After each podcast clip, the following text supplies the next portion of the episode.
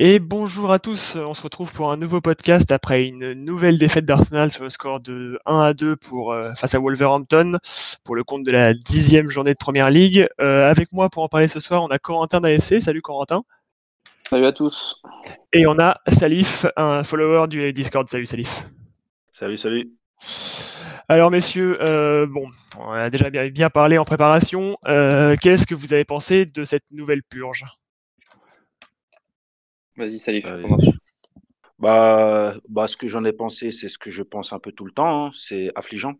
C'est affligeant, c'est même irrespectueux des joueurs euh, en- dans un premier temps, puisque c'est eux qui sont sur le terrain.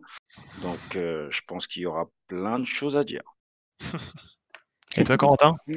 Ouais, c'est vrai que particulièrement encore plus déçu que les autres matchs, puisque là, euh, on voit que au niveau comptable, c'est pas bon du tout. Là, ça commence à sentir pas bon et euh, va falloir se poser les bonnes questions pour, euh, pour relever la tête. Ouais. Alors on va commencer, on va faire un petit récap du match. Donc le premier fait de jeu, c'est effectivement ce, corner à la sixième minute avec un énorme contact entre David Luiz et Raúl Jiménez. Euh, Jiménez qui est sorti, on a eu des nouvelles d'ailleurs, il- les nouvelles sont rassurantes euh, quant à son état de santé. Euh, la première question qu'on peut se poser, c'est effectivement David Luiz qui subit un énorme choc, qui a un, qui a un bandage qui continue à saigner. Pourquoi pourquoi est-ce qu'il sort pas du terrain finalement? Parce qu'il nous nous coûte des actions un peu plus tard. Quel est votre avis là-dessus? Vas-y, à toi. Euh, ouais, mais c'est sûr que pff, surtout qu'on aurait dû le sortir. euh, c'est inconscient en fait pour la santé, euh, la santé du joueur. euh, surtout qu'on voit, on voit qu'il s'est- il commençait à, sa- il recommençait à saigner euh, vers la fin de la, la première mi-temps. Donc c'était euh, globalement inconscient de le laisser euh, sur le terrain. Surtout, on voit sur le premier but euh, qu'on prend, il est euh, complètement euh, à la ramasse. Ju- Justement euh, diminué grâce à cause de ça, ouais. Ouais, ouais, donc euh, pff, euh, ouais, je pense qu'on aurait dû le sortir directement après la blessure, mais après, est-ce que ça aurait changé grand-chose? Je ne sais pas, mais au moins pour la santé du joueur, le sortir, euh, le sortir direct, quoi. Ah, surtout qu'effectivement, jeudi dernier, il était déjà sorti pour un, pour un protocole de commotion. Donc, c'est vrai que c'est surprenant même de la part du club. Euh, c'est à mon sens aussi une erreur du, du, du, coaching, enfin, du, du corps. Du corps de l'entraîneur. Euh, bon après on a Holding qui est rentré à sa place, qui a, qui a quand même bien pris le bouillon en seconde période. Euh, finalement l'équ- l'équipe réagit quand même plutôt bien derrière parce qu'il y a une occasion euh, de un bon centre de Tierney pour Aubameyang qui mène justement à ce, à ce corner qui, qui amène le deuxième but, enfin le premier but d'Arsenal en tout cas. But finalement plutôt chanceux, on notera quand même la passe de Willian. Et derrière, et ben derrière, euh, on reprend de nouveau le bouillon, à nouveau sur une erreur de la défense. euh, un but assez, assez gag. Qu'est-ce que t'en penses, euh, Salif? Franchement, je pense, tout simplement que, en fait, dans, dans cette équipe, c'est que la chance. Il y a une action qui se produit, c'est de la chance. C'est pas quelque chose de travaillé qui emmène quelque chose. C'est pas quelque chose de contrôlé. Normalement, notre capitaine, Aubameyang, celui qui porte le brassard, devrait sentir que, au bout d'un moment, il faut gueuler. Au bout d'un moment, il faut prendre ses hommes et parler. Parce que voir Aubameyang tête baissée avec le brassard, ça me dérange énormément en fait. Ça me dérange énormément. Tout à fait. ouais. On verra, on verra plus tard sur les individualités. Et euh, bon, après, en deuxième mi-temps, euh, pas énormément de choses à dire. Il y a des remplacements qui ont intervenu. Donc, on en a parlé, le remplacement de Louis qui est arrivé à la mi-temps. Euh, Nelson qui est rentré à 64e et la casette à la 81e. Il me semble que tu avais quelque chose à dire là-dessus, euh, Salif, euh, rentrée de la casette. Ah oui, oui, oui, oui, bien sûr. Euh, déjà, bah, parlons, je vais juste revenir déjà sur le cas de David Luiz. Bah, en fait, je ne comprends pas comment l'entraîneur qui est face à son joueur avec la tête en sang le regarde et le laisse jouer. En, en fait, il s'est peut-être pas rendu compte parce que moi, je regardais le match. Peut-être que lui, Arteta n'était pas là et avait le dos tourné. Mais des fois, même David Luiz était hésitant quand il allait sur les duels aériens. Je ne sais pas si vous avez remarqué. Il Oui, était oui. hésitant. Ah oui. Dans ses interventions, il était hésitant. Ce qui a fait qu'on a pris deux buts juste après sa blessure.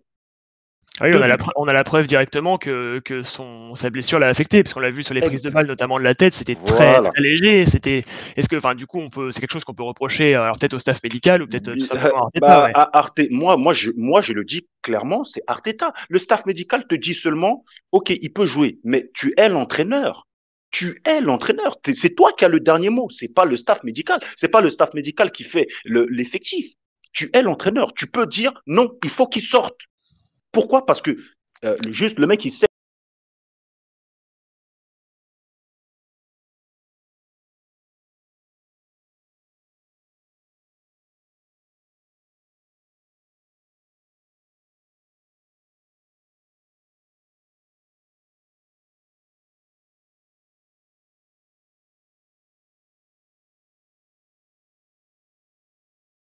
quoi de la tête, il saigne, il de rentrer dans son match, c'est un défenseur. C'est pas un attaquant, un etc.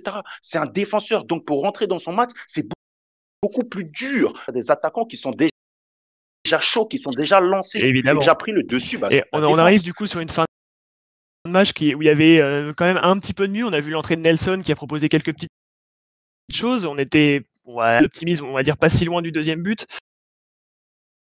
Euh, qu'est-ce qui, qu'est-ce euh, ce qui a manqué, ben, c'est surtout, euh, je pense, de l'envie en fin de match. Parce que, mais c'est pas suffisant quand on voit le, euh, le comment je voulais dire, le, les attitudes qu'il y a sur la fin, c'est pas, c'est pas suffisant. C'est Saka, Saka Tierney qui, qui mettent le peps, mais après, quand tu vois Aubameyang qui baisse la tête, bon, qui, qui frappe, mais c'est frappe sans vouloir frapper. Enfin, c'est c'est problématique et euh, le, milieu aussi est pas ne porte pas assez le ballon vers l'avant. Je pense qu'il y a des défaillances à, tous les niveaux et c'est surtout dans l'animation offensive que c'est pas en balançant des ballons euh, vers l'avant à la 85e que tu peux espérer euh, ramener des points. Exactement. C'est plus possible. Justement, quelle est la solution Petite stat intéressante, il y a eu trois passes à destination de Bameyang en première mi-temps.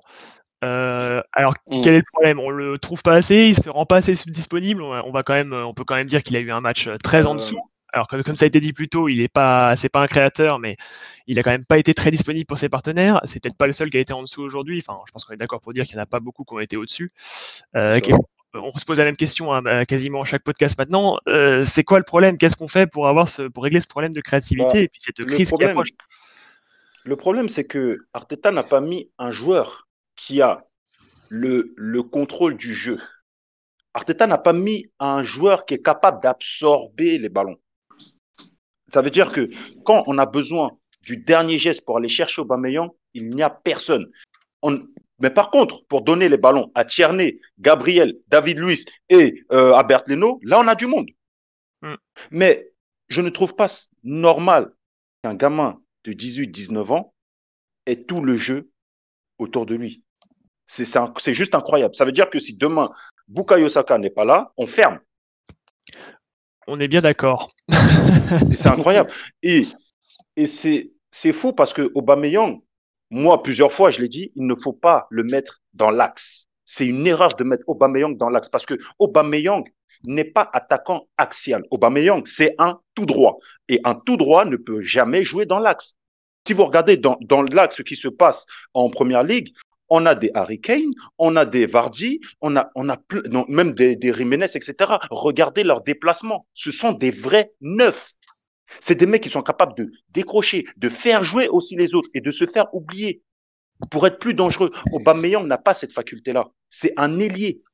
Donc, il est beaucoup, il est percutant, il peut rentrer, etc., mais il ne peut pas jouer dans l'axe parce que ses appels ne sont pas bons. Ce n'est pas un pur numéro 9. Il ne peut pas faire ce qu'un Lacazette, par exemple, fait. On est d'accord. Et donc pour parler de ce, justement de ce lien, de cette créativité, euh, qu'est-ce qu'on a pensé du milieu de terrain? On a eu un Willock qui a montré quelques petites choses un peu mieux par rapport à son niveau habituel. Euh, Chaka et Balos, on en parlait en préparation, qui, qui sont un petit peu peut-être trop bas. Euh, qu'est-ce qui va pas dans ce milieu? On rappelle que Elneny revient de, maladie, que Partey est encore blessé. Mais même avec tout ça, encore une fois, qu'est-ce qu'on fait? Mais moi, je trouve que c'est le, c'est vraiment notre notre plus gros point faible là aujourd'hui, le milieu de terrain. Parce qu'on voit qu'il y a une cassure en fait entre, le, entre la, relance et, le, et l'attaque. Et euh, même si euh, là j'ai, trouvé vraiment Willock, euh, je le trouvais vraiment pas bon, mais au final quand, quand on y réfléchit là sur le match, il est pas plus mauvais qu'un Chaka ou un Ceballos quoi. Ah bah, je, suis, le premier à cracher sur Willock, mais effectivement, il a fait un match. je pense que c'était le meilleur de milieu de terrain et c'est, dire, ça dit beaucoup. Au final, voilà, il, bah essaye de, il essaye de faire quelque chose, il essaye de, de remonter la balle, même si c'est parfois maladroit. Là, sur euh, là, Chaka Ceballos, je l'ai déjà dit contre Leeds et contre, euh, contre Aston Villa, mais euh, non, Aston Villa, il jouait pas, mais contre Leeds la semaine dernière, Chaka Ceballos, ça, ça peut pas marcher. C'est c'est pas, c'est pas, pas, complémentaire, c'est. Non, non, c'est exactement ça. Et je, pense que je pense que ça commence à se voir et que ça commence à devenir un gros problème. oui, c'est et pour rebondir en fait sur ce que ce que tu dis, mais moi, vraiment, Willock, en fait, je ne comprends pas ce que Arteta le trouve. Je, je, ne comprends pas. parce que j'essaye de voir. Ça veut dire que pendant 45 minutes, je vais m'attarder sur Willock. Willock, qu'est-ce qu'il fait? Aucune passe clé. Donc, il ne casse pas de ligne. Déjà, déjà, pour un milieu offensif, c'est grave de ne pas savoir casser une ligne. Ensuite, dans ses déplacements, il est tout le temps côté gauche. Il n'est jamais dans l'axe. Ça veut dire que même le trouver entre deux défenseurs, c'est impossible. Chose que, par exemple, on va revenir, un Mesut Ozil faisait. Même si Mesut Ozil, c'est pas le, joueur euh, le, plus costaud, le plus balèze qui va, qui va courir des heures, mais en termes de placement, parfois c'est important parce que quand tu vois un Ceballos qui est beaucoup dans le mouvement et des fois qui touche trop le ballon, ça veut dire que devant lui, il n'y a personne pour faire la dernière passe.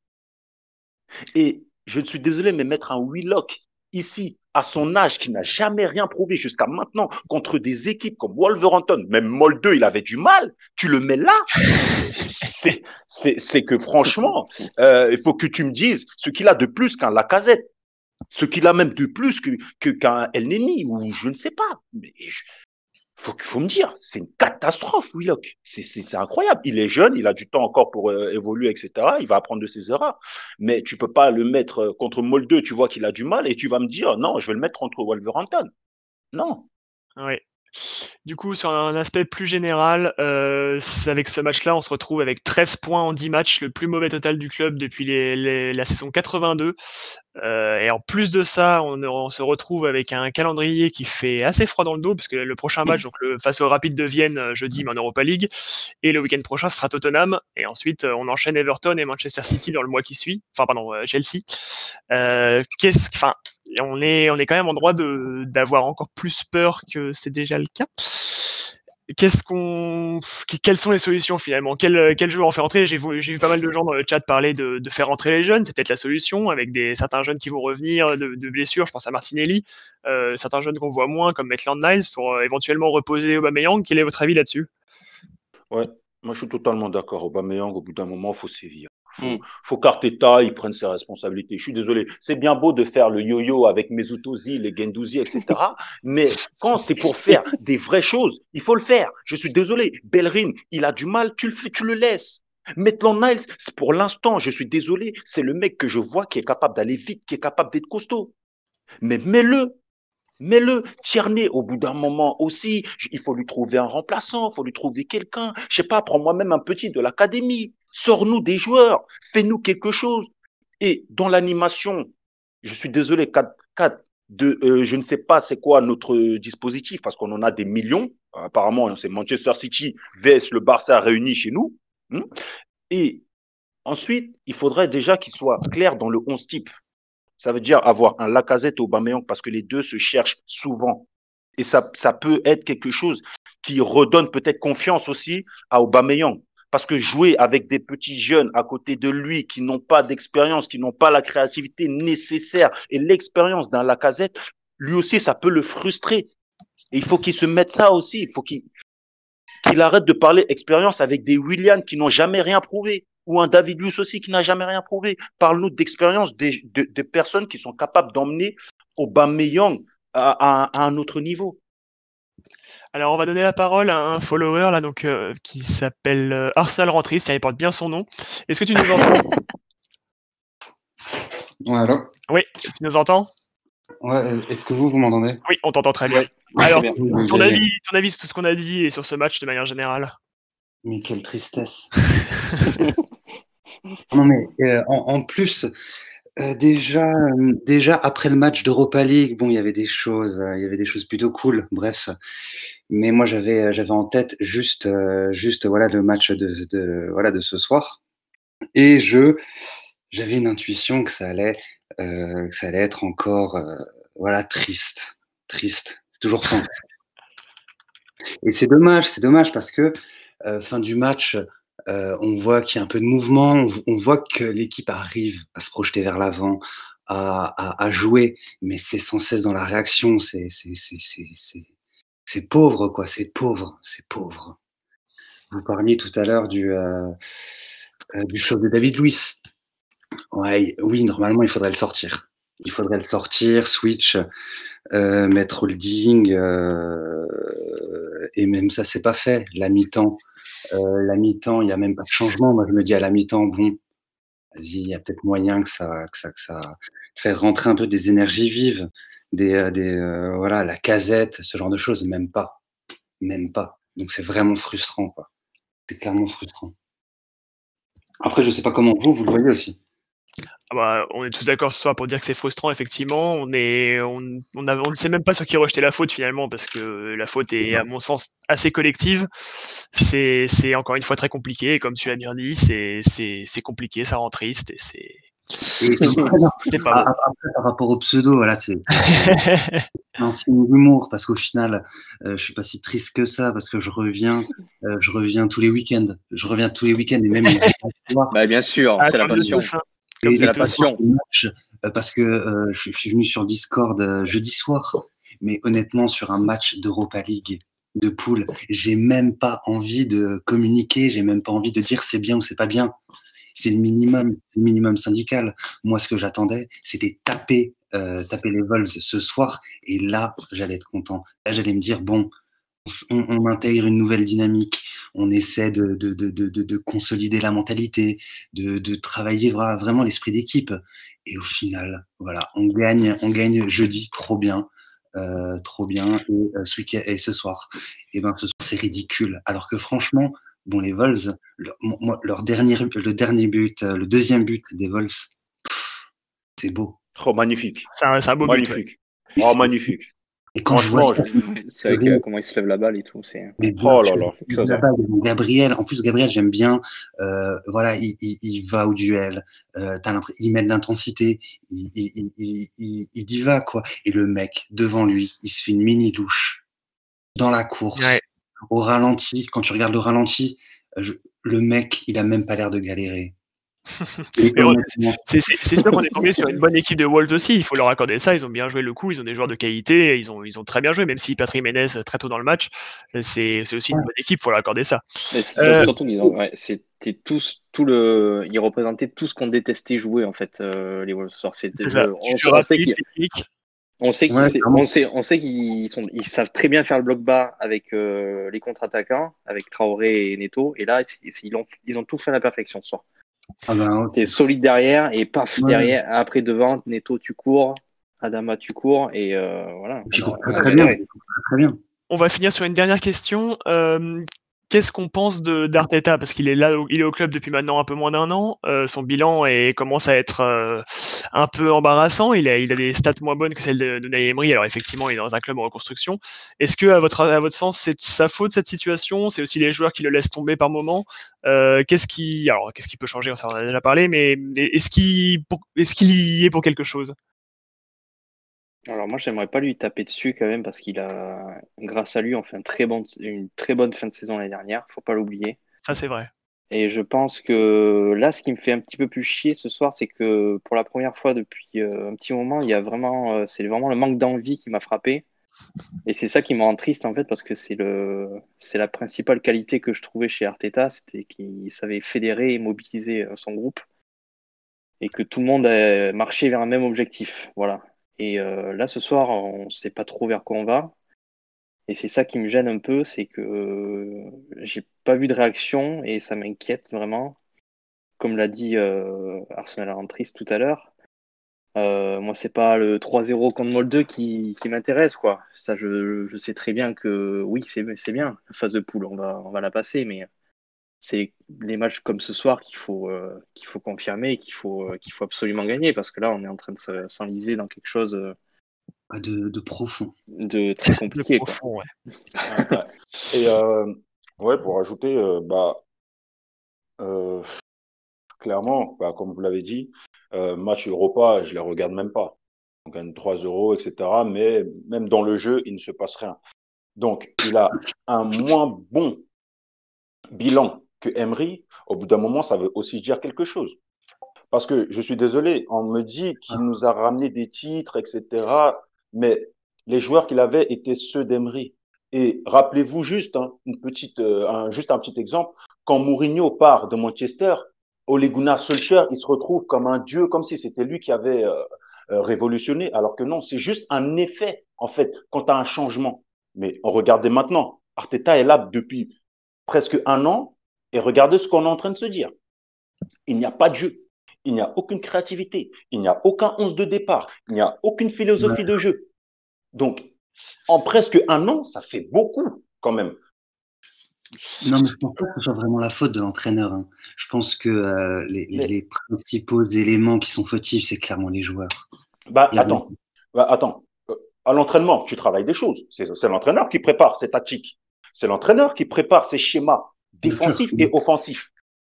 Et ensuite, le, le, le samedi, c'est l'entraîneur qui met ses joueurs. Le samedi ou le dimanche, c'est l'entraîneur qui met ses joueurs là. Quand tu me mets un Granit Xhaka, c'est que pour toi, tu penses que Granit Xhaka, c'est bon, c'est le top niveau. Alors que Xhaka, je suis désolé, qui peut ici me donner une masterclass?